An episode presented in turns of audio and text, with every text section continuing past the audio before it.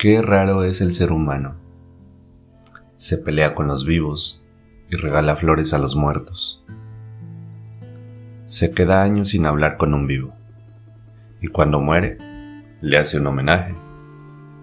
No tiene tiempo para visitar a un vivo, pero se queda un día entero en un velorio. No llama, abraza, no se importa con un vivo, pero se lamenta ante un muerto. Hasta parece que lo más valioso es la muerte y no la vida.